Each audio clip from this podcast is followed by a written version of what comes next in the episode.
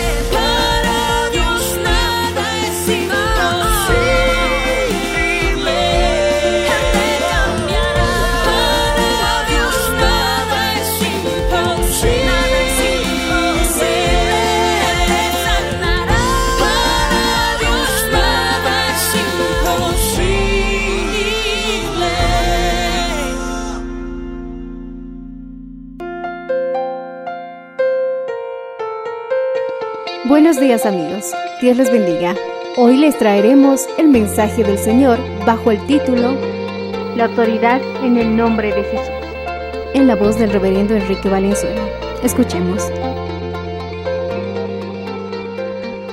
Hoy quiero hablarte, hermano, de cómo podemos tener autoridad.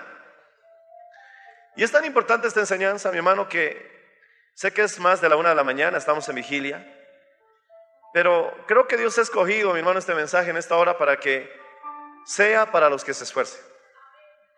Así que, mi hermano, prepárate para tener autoridad, para ser cabeza y no cola para ser más que vencedor en Cristo Jesús, para subir y no bajar, para caminar de gloria en gloria, no de derrota en derrota, de gloria en gloria, de victoria en victoria. Mírale al que está a tu lado, dile, tu destino es vencer, dile eso. Dile, tu destino es vencer. Tu destino es vencer, no retroceder. Dice la Biblia que el que retrocediere no agradará mi alma. Así que si quieres agradar el alma del Señor, eso es lo que Él dice, no retrocedas. Tu destino es vencer. Debes simplemente aceptarlo. Tal vez tome un poco de tiempo, quizás necesites un poco más de voluntad, pero tu destino es vencer. Mi hermano, no estamos llamados a perder.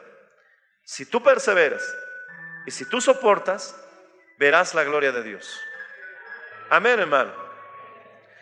Es que es cierto, necesitamos la gracia de Dios. Es el poder de Dios quien nos transforma y que nos cambia y hace lo que no podemos. Pero también recuerda que la Biblia dice, hágase tu voluntad. Entonces también se requiere un poco de voluntad, hermanos.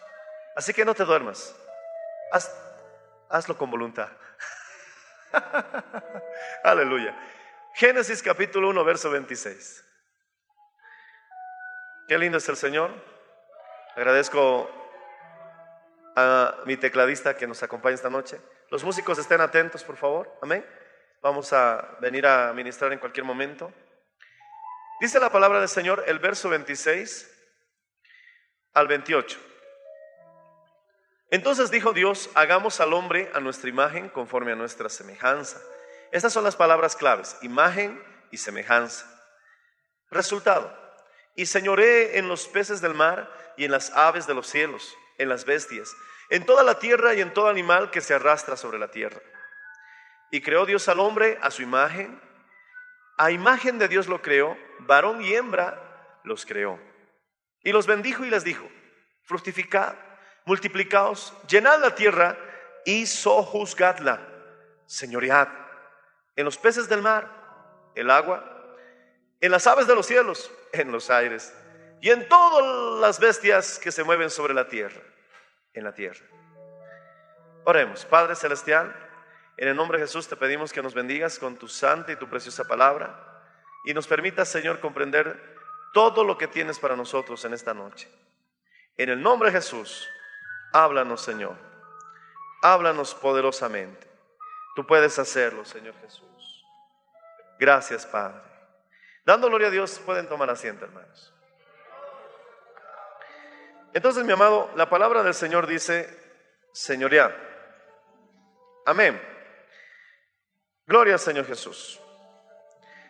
Tenemos, mi hermano, que tomar en cuenta que Dios se expresa a través del hombre. ¿Quieres ver qué es lo más parecido a Dios? ¿Quieres saber cómo es Dios? Mira al que está a tu lado. Dios tiene nariz, Dios tiene orejas, Dios tiene labios, ojos, solo que la diferencia es que Él es bello. y tú también, pero Él es más. Amén, hermanos. Gloria al Señor Jesús.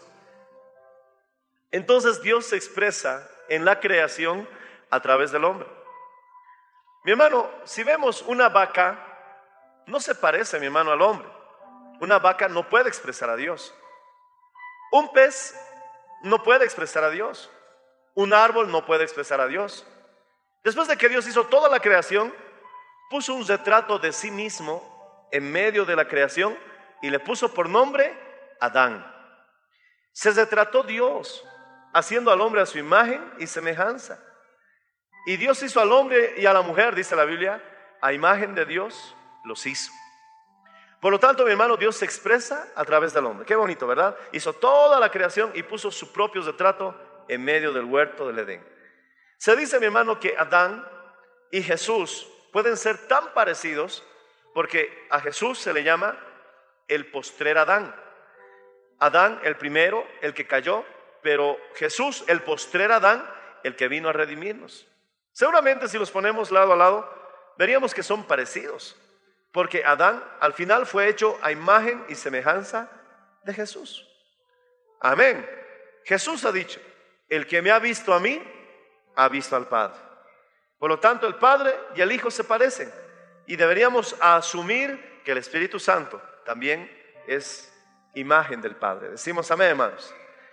Por lo tanto, la imagen y semejanza, dice, hagamos al hombre a imagen y semejanza. Y luego añade, y señoree. Por lo tanto, si nosotros queremos tener autoridad, tenemos que crecer en la imagen y en la semejanza a Dios. La pregunta es, ¿cómo puedo hacer eso? ¿Cómo puedo crecer y recuperar y alcanzar la imagen y semejanza de Dios? Mi hermano, el método que vamos a ver en la Biblia es maravilloso y lo vamos a comprender a través de algunos ejemplos en el Antiguo Testamento. Veamos primeramente Génesis capítulo 12, verso 7. Hablemos de Abraham. Abraham, gloria al Señor, antes de Abraham encontramos hombres notables como Abel, Enoch, Noé. Pero si tú estudias el libro de Génesis, Abel, Enoch, Noé, eran hombres notables, pero nunca vencieron una batalla. Nunca tuvieron victoria sobre sus enemigos. No relata la Biblia que hayan tenido una guerra. Pero desde Abraham encontramos hombres notables que sí tuvieron victorias en batallas. En Génesis 12:7 dice, y apareció Jehová a Abraham y le dijo, a tu descendencia daré esta tierra. Y mira, esta es la clave. Allí edificó Abraham un altar a Jehová, quien le había aparecido. Abraham construyó un altar para tener contacto con Dios. Entonces, la fórmula es esta. Cuanto más contacto tengas con Dios, más llevarás la imagen de Él. ¿No te parece, mi hermano, esto algo lógico? Hay hermanitos que se van a Argentina se fueron normal a Argentina, estuvieron un año y volvieron aquí hablando como argentinos. ¿Por qué? Porque nosotros tenemos la tendencia de absorber nuestro entorno. Muchos se van, mi hermano, a España y vuelven aquí españolísimos, ¿vale? ¿Por qué? Porque tenemos como humanos a absorber nuestro entorno. Por lo tanto, mientras más cerca estés con Dios, también más absorberás su presencia. Cuanto más mires a Dios, más te parecerás a Él. Por lo tanto, la comunión y el altar de Abraham fue, mi hermano, el punto preciso, la clave exacta para todas sus victorias. ¿Quieres imagen? ¿Quieres semejanza? Tenemos que construir un altar. ¿Qué dice Primera de Juan, capítulo 3, verso 2? Vamos viendo la Biblia para que ustedes puedan participar conmigo. La palabra del Señor en Primera de Juan, capítulo 3, verso 2 dice, Amados, ahora somos hijos de Dios y aún no se ha manifestado lo que hemos de ser, pero sabemos que cuando Él se manifieste, seremos semejantes a Él, semejanza. ¿Cómo seremos semejantes a Él? Dice la Biblia, porque le veremos tal como Él es. Primera de Juan, capítulo 3, verso 2. Por lo tanto, mi hermano, mientras más veamos al Señor, más nos pareceremos a Él. ¿Cómo podemos ver a Dios? A través de un altar. ¿Y qué hay en un altar? Porque dice que Abraham construyó un altar. En un altar hay oración, en un altar hay sacrificio, en un altar hay palabra de Dios. Oh, gloria al Señor Jesucristo.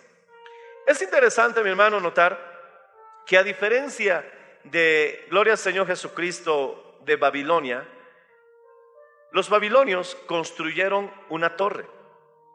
Ellos construyeron una torre para hacerse un nombre. Mira Génesis capítulo 11, verso 4. Dice la Biblia, y dijeron, vamos, edifiquemos una ciudad y una torre, cuya cúspide llegue al cielo, y hagámonos un nombre por si fuéramos esparcidos sobre toda la tierra. Ellos quisieron edificar una ciudad y una torre para tener un nombre. Pudiéramos usar el término renombre, fama, popularidad. Cuando nosotros estudiamos la historia de la iglesia, mi hermano, hubieron varios intentos de construir ciudades, de unirse todos los evangélicos y construir ciudades. Incluso aquí en Bolivia, mi hermano, hubo esos intentos. Tal vez te suene algo conocido el nombre de una de las hijas de Jacob, Karen ¿cómo era? Karen Caput. Caput, no sé, porque tal vez no funcionó. Pero esta ciudad, mi hermano, no funcionó. En Estados Unidos hubieron varios intentos también de hacer una ciudad de puro evangélicos. No funcionó.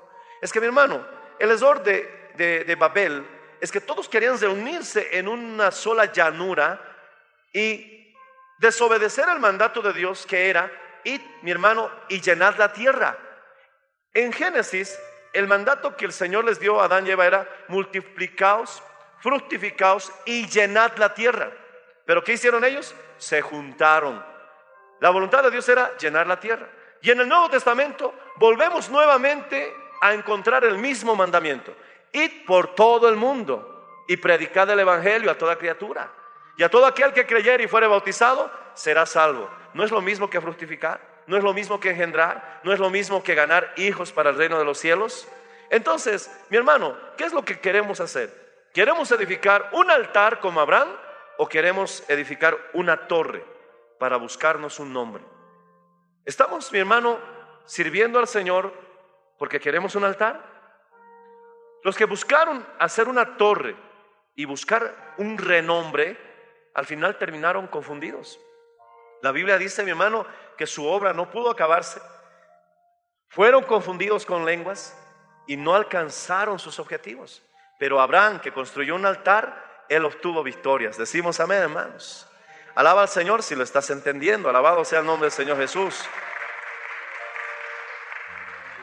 ¿Está usted edificando un altar para acercarse a Dios? Esto es adoración. ¿O está usted edificando una torre para hacerse un nombre? Esto es orgullo. ¿Qué estás haciendo?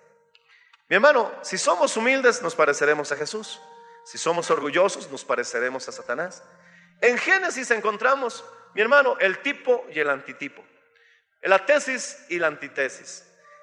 Lo bueno y lo malo. Lo blanco y lo oscuro. Jesús y el diablo. Jesús, mi hermano, es representado con un altar, pero Satanás es representado con una torre. Jesús dice, aprended de mí que soy manso y humilde, pero Satanás fue echado del cielo porque quiso sentarse en el trono de Dios. Se halló soberbia, alabado sea el nombre del Señor Jesucristo. Por lo tanto, mi hermano, te vuelvo a preguntar, ¿en tu vida estás construyendo un altar? Mientras más estemos con el Señor y mientras más le veamos, más nos pareceremos a Él. Decimos amén, hermano. Mientras más contacto tengamos con Él, más llevaremos su imagen. Y entonces nuestra autoridad también será mayor. Esa es la diferencia entre aquellos que tienen más autoridad sobre los demonios y los que tienen menos autoridad sobre los demonios.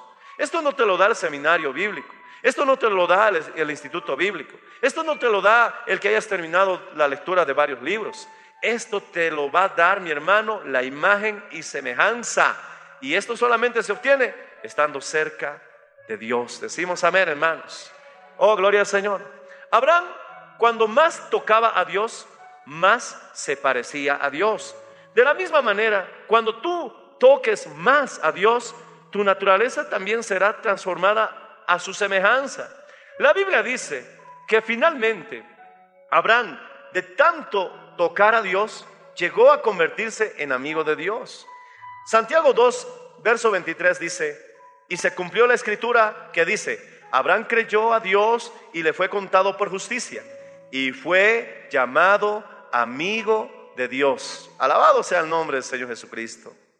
Mi hermano, si continuamos viendo, en el capítulo 18 de Génesis, Dios se presentó a Abraham como, el, no, como, como un amigo. No se presentó como el Todopoderoso, no se presentó como el Creador, sino como un amigo. Y conversaron como amigos. Le dijo que tendría un hijo en un año. Le habló también del asunto de Sodoma, de Gomorra. Abraham le rogó por esa ciudad y hablaba con Dios cara a cara. Incluso cuando los vio venir, les rogó que no se vayan, que se quedaran. Él fue, mi hermano, preparó un cabrito para que pudieran almorzar juntos. Oh, mi hermano, ¿quién de ustedes o quién de nosotros puede decir que tuvo ese contacto con Dios como Abraham lo tuvo? Alabado sea el Señor. Pero mi hermano, antes de tener esa amistad con Dios, él construyó un altar y tocó a Dios tantas veces que Abraham, mi hermano, se convirtió en amigo de Dios. Mientras más toques al Señor, tú, mi hermano, más te parecerás a Él. Por eso el diablo no quiere que vengas a la iglesia, porque cuando vienes a la iglesia, tocas a Dios. El diablo no quiere que adores, porque cuando adoras, tocas a Dios. El diablo no quiere que ores, porque cuando oras, tocas a Dios. El diablo no quiere que leas la Biblia, porque cuando lees la Biblia, tocas a Dios. Y mientras más lo veas, más te transformarás a su imagen y semejanza y el señorío aumentará en tu vida. Alabado sea el nombre del Señor Jesucristo. Oh, mi hermano, he aquí os doy autoridad, dice la Biblia. He aquí os doy potestad sobre toda fuerza del enemigo y nada os dañará.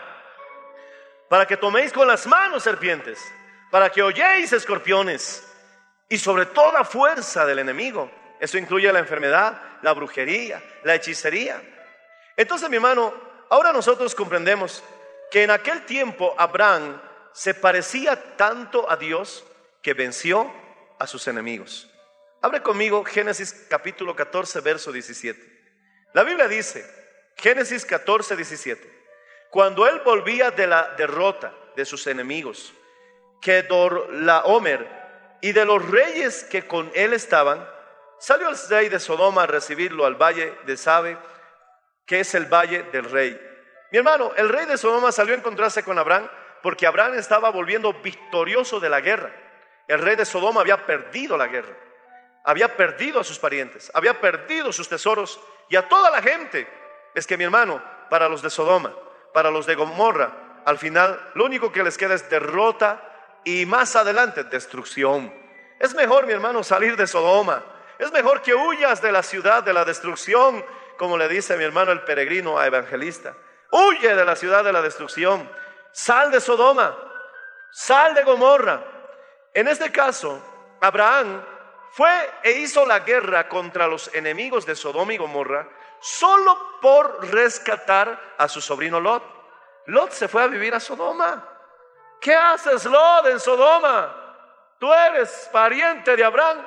¿Qué haces viviendo en Sodoma?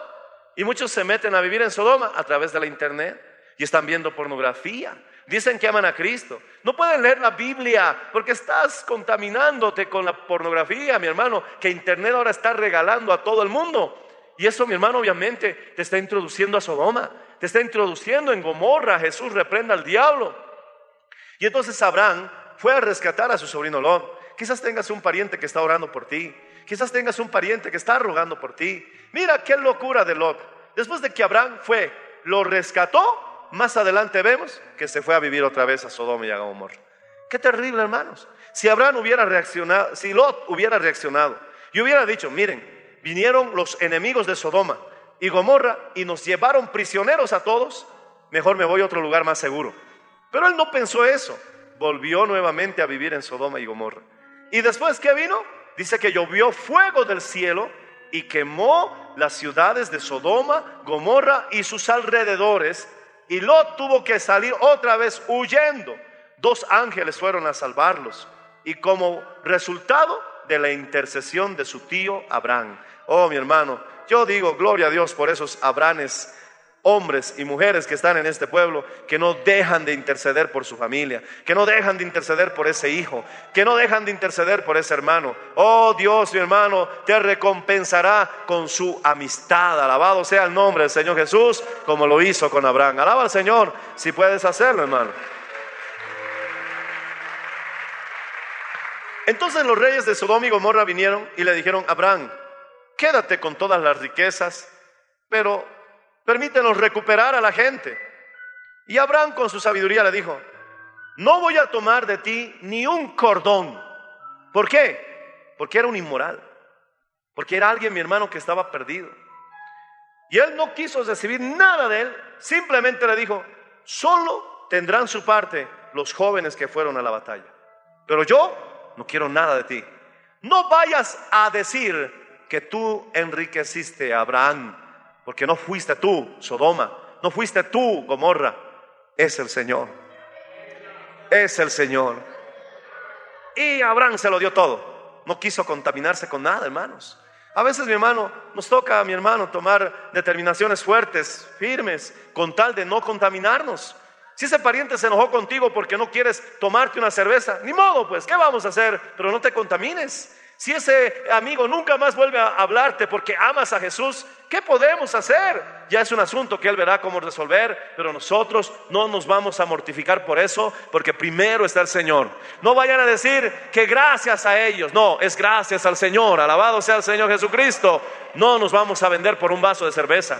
No nos vamos a vender por un plato de lentejas. No nos vamos a vender por nada de Sodoma y Gomorra, porque si vamos a agradar a alguien primero, no es ni siquiera nuestra esposa, no es ni siquiera al esposo, es primero al Señor. Decimos amén, hermanos.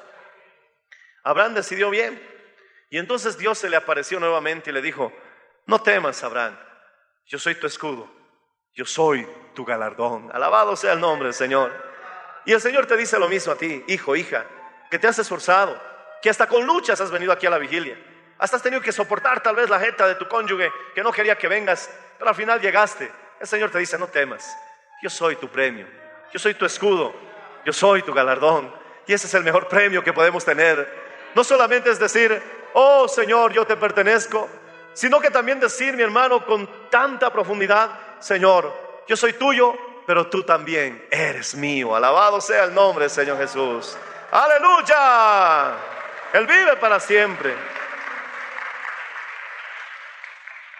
Esa imagen que Abraham obtuvo por tener contacto con Dios le dio la vida de victoria que llevó y lo llevó a ser el padre de la fe. Lo convirtió en amigo de Dios. Entiende de una vez que el intelecto es bueno, pero tiene un límite. El conocimiento a veces, mi hermano, hasta es perjudicial y nos advierte que puede envanecer. Pero mi hermano, el contacto con Dios, oh, gloria al Señor, te abrirá la mente a los secretos que Él compartirá contigo. No en vano se llama la comunión también estar en el lugar secreto con Dios. Compartir, mi hermano, esos momentos íntimos con el Señor. A veces, mi hermano, cuando yo estoy leyendo la Biblia, siento que Él me susurra y me enseña. Siento que Él me susurra y me explica algunos textos bíblicos. A veces me da una imagen en mi mente que me ayuda a entender mejor ese texto bíblico. Y yo le digo, gracias Señor, gracias por esa palabra, gracias por esa enseñanza. En una ocasión estaba leyendo el Evangelio de Mateo y entonces vi a Simón de Sirene y a Jesús, porque Jesús no pudo cargar la cruz. Los romanos agarraron a un hombre llamado Simón de Sirene y lo obligaron a cargar la cruz. Sirene era un lugar de puras personas de piel oscura. Simón de Sirene era un negrito. En ese instante el Señor me dio una imagen, cómo Jesús cargaba la cruz y cómo Simón le ayudaba a su lado a cargar la cruz. Y sus dos manos, mi hermanos, se, se juntaban. Y yo veía la mano de Jesús en mi mente, en mi corazón blanca. Y veía la mano de Simón de Sirene, oscura. Y ahí el Señor me habló y me dijo que el sacrificio que Jesús hizo fue para todas las razas, sin importar que sea blanco o negro, alto o bajo, amarillo o rojo, la salvación es para todo el mundo. Alabado sea el nombre del Señor Jesús, porque todo aquel que en él creyere, sea boliviano, sea, sea mi hermano brasilero, sea de Latinoamérica, de Norteamérica, de Europa, de Asia, de cualquier parte del mundo, todo aquel que en él creyere, Jesús hizo provisión suficiente en la cruz para que todo aquel que en él creyere sea salvo y no se pierda. Alabado sea el Señor. Jesús es el Salvador. Decimos amén. Yo lo comprendía en teoría, pero en ese momento al leer ese texto bíblico lo experimenté, lo vi, lo sentí, lo saboreé. Y esa clase, mi hermano, de experiencias solamente son cuando construimos un altar. ¿Quieres victoria en tu vida, hermano? Responde, ¿estás construyendo un altar o quieres una torre? ¿Quieres adorar o quieres el orgullo de un renombre? Piensa en los babilonios. Ellos al final, la torre de Babel provocó confusión y no terminaron la obra que empezaron. Pero Abraham, mi hermano, llegó a ser victorioso, alcanzó la promesa, padre de naciones. Mira las estrellas, así será tu descendencia. Mira la arena del mar, así serán tus hijos. Y el Señor cumplió cada detalle de su promesa, alabado sea el Señor. Sí tuvo que esperar, pero el Señor no le defraudó, porque lo que Dios dijo, Él lo hará. Lo que Dios te prometió, lo cumplirá. Verás la gloria de Dios, aleluya. Solo esfuérzate y sé valiente. No temas, no temas. Espera en Jehová. Moisés fue un gran líder, pero no fue un gran político. No fue un gran político. Moisés fue un hombre que mantuvo contacto con Dios. Éxodo capítulo 34, verso 29 al 30. La palabra del Señor dice que su rostro resplandecía por la gloria de Dios. Tuvo tanto contacto con el Señor que mi hermano, él absorbió, mi hermano, su entorno. ¿Cuál era el entorno de Moisés? Dios. Repite conmigo. El entorno de Moisés era Dios. Y como nosotros absorbemos nuestro entorno, y Dios es luz, razón que el rostro de, de Moisés comenzó a brillar. Mi hermano, ¿cuál es tu entorno? Eso estás absorbiendo. Por eso, mi hermano, acuérdate de la semilla. Cuando salió el sembrador a sembrar, parte de la semilla cayó entre espinos. Su entorno eran espinos. ¿Y qué pasó con la semilla? Se ahogó, se murió.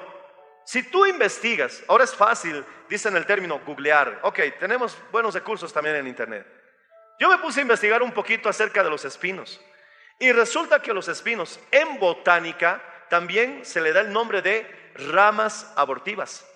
Esos espinos que ves deberían ser ramas, pero por algún ah, suceso de lo que es la naturaleza, se quedaron como ramitas abortivas.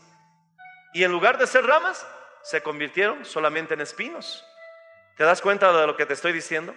Eso también habla de personas que no alcanzaron su propósito en la vida. Personas fracasadas.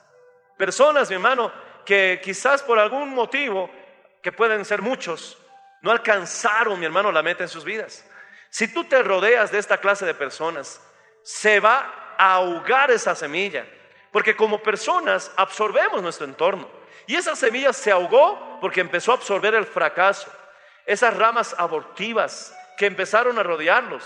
No te rodees de fracasados. No te rodees de personas que se quejan. No te rodees de personas incrédulas. No te rodees de personas que te dicen no se puede, no se puede, no se puede. Apártate de esos espinos, de esas ramas abortivas, porque lo único que hace mi hermano es ahogar la semilla. Pero mi hermano, si tú caes en buen terreno, dices que esa semilla da al 30, al 60, al 100 por uno. Acuérdate que la fe es como un granito de mostaza, tan pequeñito, pero llega a ser un gran árbol. Alabado sea el nombre del Señor Jesucristo. Aleluya absorbe tu entorno con responsabilidad. Vas a empezar a hablar como los que están a tu alrededor. No en vano nuestros padres decían, dime con quién andas, te diré quién eres. Fíjate con quién te llevas bien. Fíjate con quién te gusta andar. Es que te pareces. Hay un dicho que dice, las aves del mismo plumaje vuelan juntas. Yo a veces me sorprendo y algunos no se dan cuenta. Cuando estoy en alguna convención y Dios me ha dado el privilegio de estar en el altar acompañando a, mis compañeros oficiales, a veces desde el altar me pongo a ver a los pastores desdotados, a los pastores que han renunciado, a los hermanos caídos. Yo me sorprendo. A veces lo veo de dos en dos, los veo de tres en tres. Como dice el refán, Dios los crea, pero el diablo los junta. Alaba si puedes al Señor, hermano. ¿Quieres ser victorioso? Anda con victoriosos. La Biblia dice, el que anda con sabios, sabio será. Esos espinos, mi hermano, representa el fracaso que el diablo quiere poner en nuestra mente. Repite conmigo, esos espinos, esas ramas abortivas, representan el fracaso que Dios, que el diablo, Jesús lo reprenda, dilo, que el diablo quiere poner en mi mente. Pero Jesús ya venció esa batalla en la cruz del Calvario. ¿Ahora entiendes por qué llevó una corona de espinas? Porque Él ya venció esos pensamientos de desota. Él ya venció esas ramas abortivas. Ahora en Cristo Jesús, Él obtuvo la victoria, por lo tanto, alcanzarás tu destino, alcanzarás la meta que Dios trazó para tu vida, llegarás al punto más alto que Dios tiene preparado para tu vida, verás la gloria de Dios, gracias a Jesús, porque Él venció en la cruz del Calvario, Él venció los espinos en su cabeza, Él venció los espinos en su mente, para que tú disfrutes su victoria, y Él nos ha dicho, tenemos la mente de Cristo. Aleluya. Alaba al Señor si puedes, hermano. Si lo recibes, alábale. No tienes por qué seguir sufriendo esos espinos de fracaso en tu cabeza. No tienes por qué tú llevar la corona de ramas abortivas en tu mente. Recházalo. Ya no vivas pensando, no alcanzaré mi meta. Ya no vivas pensando, no lograré mi objetivo. Ya no pienses, no alcanzaré a hacer la voluntad de Dios. Esos pensamientos no son para ti. Esas ramas abortivas hay que desecharlas, que nos dicen, no podré tener éxito. Esas ramas abortivas nos dicen, fracasaré. Cristo ya llevó eso en la cruz del Calvario. Y quitó esa corona que nosotros teníamos y la reemplazó con un yelmo de la salvación, con una corona de misericordias y de favores. En Apocalipsis lo llama la corona de vida eterna. Alabado sea el nombre Señor Jesús. Sé fiel hasta el final. Yo te daré la corona. Bendito sea el nombre Señor Jesucristo. Lo vas a lograr. Vamos a alcanzar. Cada vez que vengan esas ramas abortivas, que ya te he dicho que son pensamientos, vidas de fracaso, es momento de rechazarlas. No son para ti. Volviendo, absorbemos nuestro entorno. Entonces Moisés estaba en el mismo entorno de la presencia de Dios. Éxodo 34, verso 29 dice, y aconteció que descendiendo Moisés del monte Sinaí, 40 días, 40 noches permaneció en la presencia de Dios, descendiendo del monte Sinaí con las dos tablas del testimonio en su mano, al descender del monte, no sabía Moisés que la piel de sus rostros resplandecía, después que hubo hablado con Dios. Araón y todos los hijos de Israel miraron a Moisés y he aquí que la piel de su rostro era resplandeciente y tuvieron miedo de acercarse a él. Hermano, a veces tú no notas cómo tus rostros resplandece después del ayuno, cómo en la madrugada tus rostros resplandecerá después de la vigilia. Oh, mi hermano, el diablo ve una luz especial en ti y se aleja después de que has estado en comunión con Dios. Moisés estuvo 40 días, 40 noches, y ya te he dicho que nuestra naturaleza es absorber nuestro entorno, porque dice la Biblia, en 1 de Juan capítulo 3, verso 2, que cuando le veamos, seremos semejantes a Él. Moisés estuvo mirando al Señor 40 días, 40 noches. Razón su piel resplandecía, porque mientras más mires al Señor, más te parecerás a Él. Mientras más toques al Señor, más te parecerás a Él. Y entonces su imagen, su semejanza, te dará señorío. Oh, gloria al Señor. La respuesta a tu victoria es estar cerca de Dios. Mi hermano, la Biblia dice que porque él estaba cerca de Dios también vivió una vida de victoria. En Éxodo 14:30 dice, así salvó Jehová aquel día a Israel de mano de los egipcios. E Israel vio a los egipcios muertos a la orilla del mar, y vio Israel aquel grande hecho que Jehová ejecutó contra los egipcios, y el pueblo temió a Jehová y creyeron a Jehová y a Moisés su siervo. Como resultado de asimilar la imagen de Dios, como resultado de estar en su presencia, eso nos da igual victoria. Victoria. Esa es la respuesta. ¿Por qué me sale todo mal? Necesitas estar cerca del Señor. Victoria. Necesito tener autoridad sobre esta situación. Necesitas su imagen. ¿Cómo puedes tener su imagen? Estando cerca de Él. Y eso te dará como resultado victoria. Mi hermano, quiero que te pongas de pie un instante. Alabado sea el Señor. Todos pónganse de pie. Levanten las manos un instante al cielo. Pronuncia ese precioso nombre. No te voy a dejar dormir, hermano. Sé que es más de la una, ya estamos entrando a las dos de la mañana, pero no te voy a dejar dormir. Para eso podías quedarte en la cómoda cama de tu casa. Pero aquí has venido a buscar al Señor. Levanta un momento las manos y dice, Señor Jesús, Señor Jesús, hoy estoy comprendiendo, dilo, dilo, dilo. ¿Cuál es el camino para mi victoria? Mi hermano, no es el intelectualismo, es la comunión con Dios. Dilo una vez más, Señor Jesús.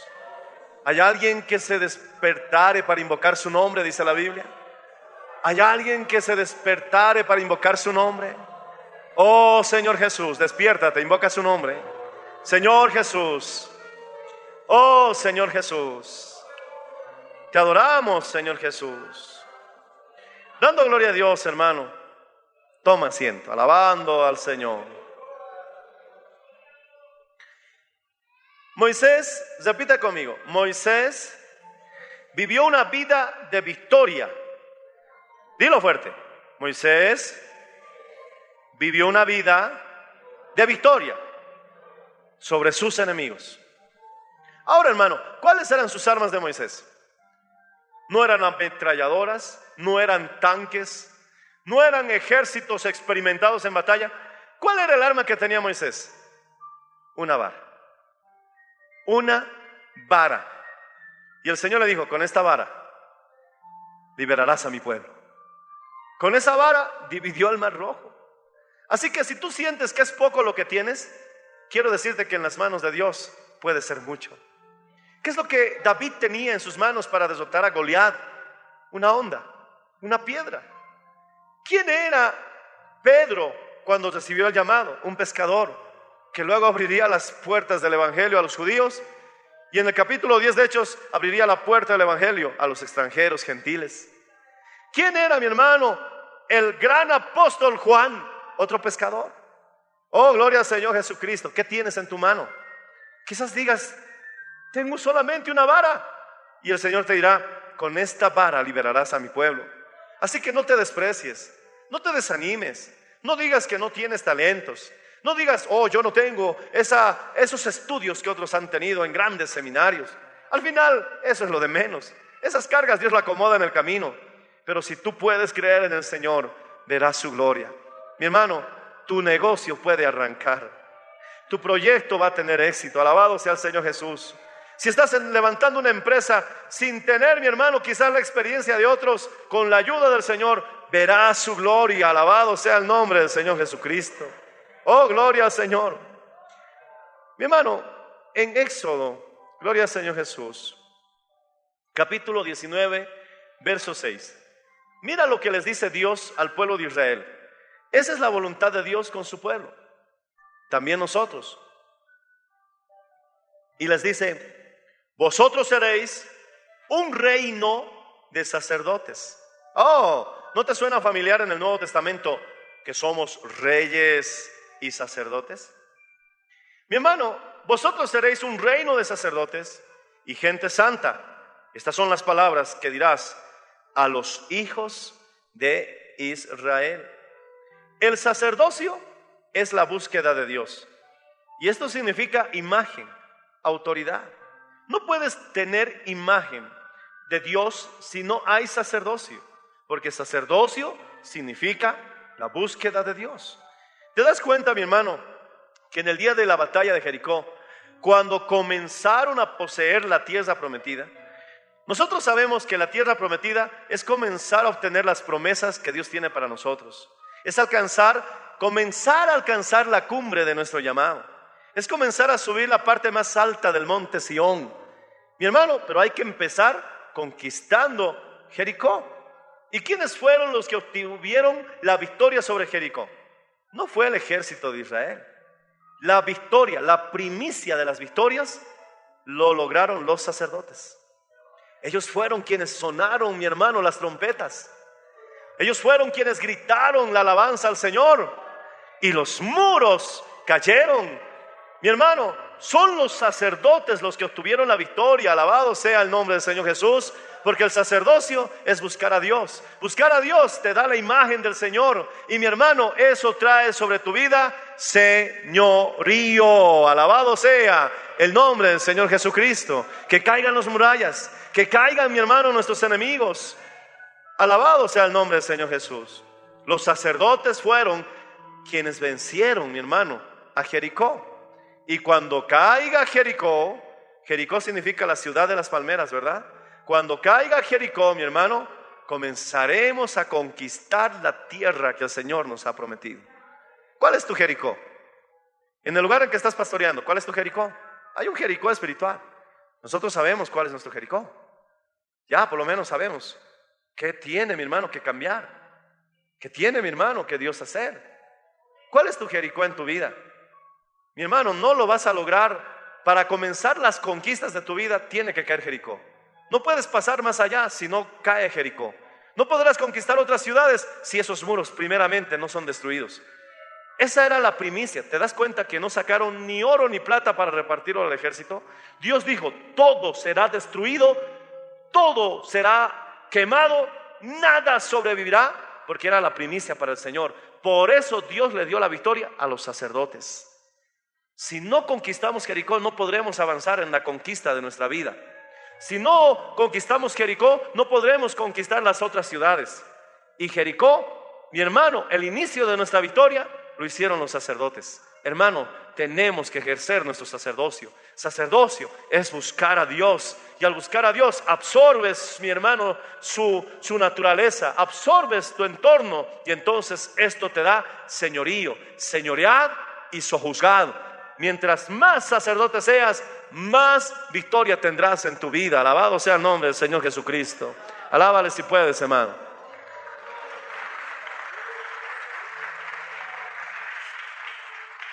Números capítulo 17. Habla de la vara de Aarón. Resulta que hubo una pelea entre los líderes de Israel. Todos decían, ¿por qué Aarón tiene que ser el sumo sacerdote? ¿Por qué no tenemos la misma oportunidad todos? Siempre habrá alguien que no está de acuerdo que Aarón esté al frente. Yo estoy consciente de eso. Siempre habrá gente que dirán, ¿por qué el pastor Enrique tiene que ser el pastor Enrique?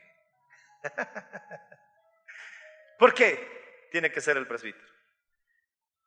Y habrá también personas que dirán lo mismo de nuestras autoridades nacionales, ¡Uh! de las internacionales. Pero el hecho de que hablen mal de ellos no significa que Dios no los haya puesto en ese lugar. Mi hermano, es que aquí no es de partirnos el, cargo por antigüedad. Aquí no es a, postular al cargo solamente porque también nosotros queremos. Entonces, Dios le dijo a Moisés, Moisés, que cada tribu presente una vara con el nombre de la tribu inscrita y pon el nombre de Aarón en la tribu de Leví. Todos trajeron una vara. ¿Sabes qué es una vara? Imagínate un palo de escoba. Un palo de escoba y todo el mundo puso su nombre en ese palo de escoba, pero era una vara de almendro. El almendro tiene un significado especial en la Biblia. Entonces, todos trajeron sus varitas y Aarón también presentó su vara. Luego Moisés agarró y lo puso en el arca del pacto. Y Dios les dijo, pueblo, todos han marcado sus varas para que nadie lo falsifique. para que no digan que aquí les hemos cambiado la vara, ustedes han marcado sus varas. La vara que resucite, uh, la vara que florezca, esa será la que Dios haya escogido. Obviamente examinaron todas las varas para mi hermano, gloria a Dios, evitar el fraude. Era imposible que suceda eso. Era imposible. Pero al día siguiente, cuando sacaron las varas, todas estaban iguales, menos la de Aarón. Dice que la vara de Aarón dio flores. No solamente dio flores, sino que hasta dio almendras. Todos dijeron, ay de nosotros, moriremos porque ciertamente nos hemos rebelado contra Dios, porque Dios ha escogido a Aarón. Mi hermano, y esto nos muestra que para ser líderes tenemos que resucitar. No puedes postular a ser líder siendo mi hermano el mismo de siempre. Tienes que resucitar a una nueva vida. Tiene que haber vida en ti para que seas líder y tienes que dar frutos. No puedes tú ser líder sin frutos. ¿Qué clase de líder vas a ser con los mismos pecados que cometías en el mundo? Una vez un líder se acercó a hablar conmigo de otra denominación, de otra iglesia, y vino a confesarme que siendo líder visitaba los prostíbulos.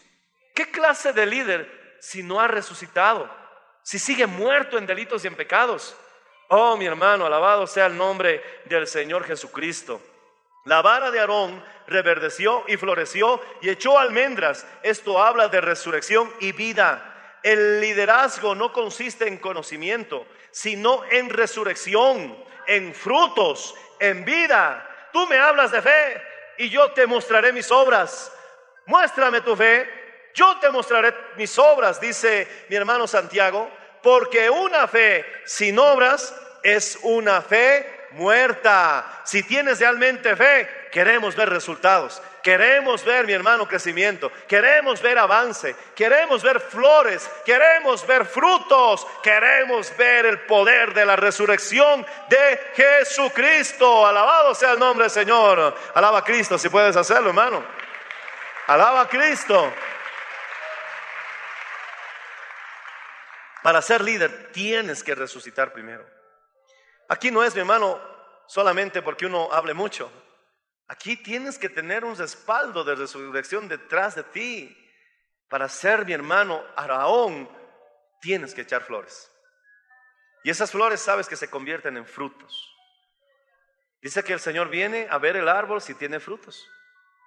Dice que viene y el dueño del terreno, del viñedo, dice, del huerto, este árbol no da frutos. Y le dice al labrador, córtalo. ¿Para qué inutiliza la tierra? No podemos conformarnos con cinco almas toda la vida, hermano. No podemos conformarnos 10, 20 años en el mismo localcito. No podemos, hermano, conformarnos con el mismo mensaje todo el año. Hay que crecer. Hay que dar frutos. Los colaboradores no pueden ser, mi hermano, simplemente colaboradores toda la vida cuando Dios los ha llamado a un ministerio. David no podía quedarse de pastor de ovejas toda la vida. Incluso no podía conformarse con solamente haber derrotado a Goliat. Tenía que avanzar. Tenía que seguir viajando, caminando para llegar a la corona que Dios le tenía preparada. Alabado sea el nombre del Señor. Una corona grande, poderosa, llena de gracia. Alabado sea el nombre del Señor Jesús. Y entonces el dueño de, del huerto le dice, córtalo. El labrador que se presenta a Jesús le dice al Padre, dale un año más. Voy a acabar alrededor de sus raíces, es decir, voy a encontrar la raíz del problema. Lo voy a abonar, lo voy a trabajar, lo voy a podar. Dale un año más. Y si no diere frutos, ahí entra la soberanía de Dios. Si quieres, córtalo. Y ahí Juan el Bautista aparece hablándoles a los religiosos del tiempo de Jesús. He aquí, el hacha está a la raíz. Es que si no das fruto, si no tienes vida, te volverás en un religioso. Y los religiosos fueron quienes crucificaron a Jesús. Oh, mi hermano, este mensaje si viene es porque está anunciando algo. Vamos a crecer. Vamos a extendernos a la mano derecha y a la mano izquierda. Oh, no seas escasa. Extiende tus cortinas, alarga tus cuerdas, refuerza tus estacas, porque te extenderás a la mano derecha, te extenderás a la mano izquierda y tu descendencia heredará naciones, porque son más los hijos de la desamparada que de los de la casada. Alabado sea el nombre del Señor Jesucristo. Alaba al Señor, hermano. Recíbelo. Pero todos querían ser líder. Pero Dios les dijo, el que quiera ser líder, tiene que resucitar. Tiene que dar frutos. Hermanos, es triste, si hay algún pastor que me escucha de alguna congregación, es triste que quieran mantener a los nuevos que llegan a la iglesia directo con un liderazgo. Pastor, tengo un mes que estoy yendo a la iglesia y ya soy líder de caballeros. Yo no me alegro. ¿Por qué? Porque no ha crecido, no hay vida en él todavía. No, no, no ha sido transformado, no ha sido resucitado. Y a veces, mi hermano, se olvidan que la Biblia dice que no debemos poner a recién convertidos en liderazgo, porque luego caen en el lazo del diablo. Tienes que ser humilde y decir, no, tengo que madurar, tengo que crecer, por lo menos tendré florcitas, alabado sea el nombre del Señor. Pero líderes y siguen fumando, líderes y siguen con su cerveza, líderes y siguen en el Aini poder en la sangre de Jesús. ¿Qué clase de líder eres? Eres una vara muerta. Resucita, resucita. Y la única forma de obtener vida, dice que esas varas estaban en el arca del pacto. Allí adentro, en la misma presencia de Dios, es que nosotros absorbemos la vida del Señor para florecer, oh, para dar vida. Yo quiero reverdecer como la vara de Aarón, alabado sea el Señor. Oh, Señor, yo quiero reverdecer, quiero ser lleno de tu poder, alabado sea el nombre del Señor Jesús. Oh, qué maravilloso es el Señor. Caleb y Josué, vamos terminando. Ellos, mi hermano, en números 14, 24, nos muestran el éxito de sus victorias. Vamos a tener victoria. Hermano, vamos a tener victoria. Dios me ha hecho reflexionar mucho con este mensaje y de verdad el compromiso ahora es mayor. No vamos a dar frutos si no vivimos lo que estamos enseñando en este momento. ¿Cuál era el secreto de la victoria de Caleb y Josué? Números 14, verso 6 dice, y Josué, alabado sea el nombre del Señor. Cuando dicen amén. Verso 24, primeramente. Números 14, verso 24. Dice así. Pero mi siervo Caleb, por cuanto hubo en él otro espíritu, y decidió ir, ir en pos de mí. Esa era la clave. Decidió ir en pos de mí. Es decir, me siguió fue detrás de mí. A donde yo iba, él iba detrás de mí. Decidió ir en pos de mí por eso, porque siempre estaba detrás de mí buscándome. Yo le meteré en la tierra donde entró y su descendencia tendrá posesión en ella. ¿Cuántos quieren la tierra que fluye leche y miel? ¿Cuál es esa tierra que fluye leche y miel? Las promesas de Dios para tu vida. Que el Señor te restaure y vuelvas a entrar, mi hermano, en la batalla para obtener tu heredad. Yo quiero entrar a la tierra que fluye leche y miel, pero ¿por qué no logras pasar el Jordán? ¿Por qué te has quedado en el desierto?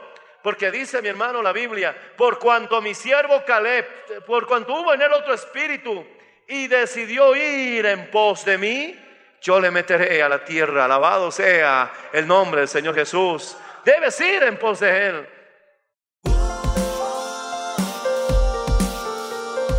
Gracias por su sintonía. Si desea una copia, comuníquese con los números de esta emisora o escríbenos a contacto mmmbolivia.com. Nos volveremos a encontrar en nuestra próxima edición de Para Dios nada es imposible. Dios les bendiga.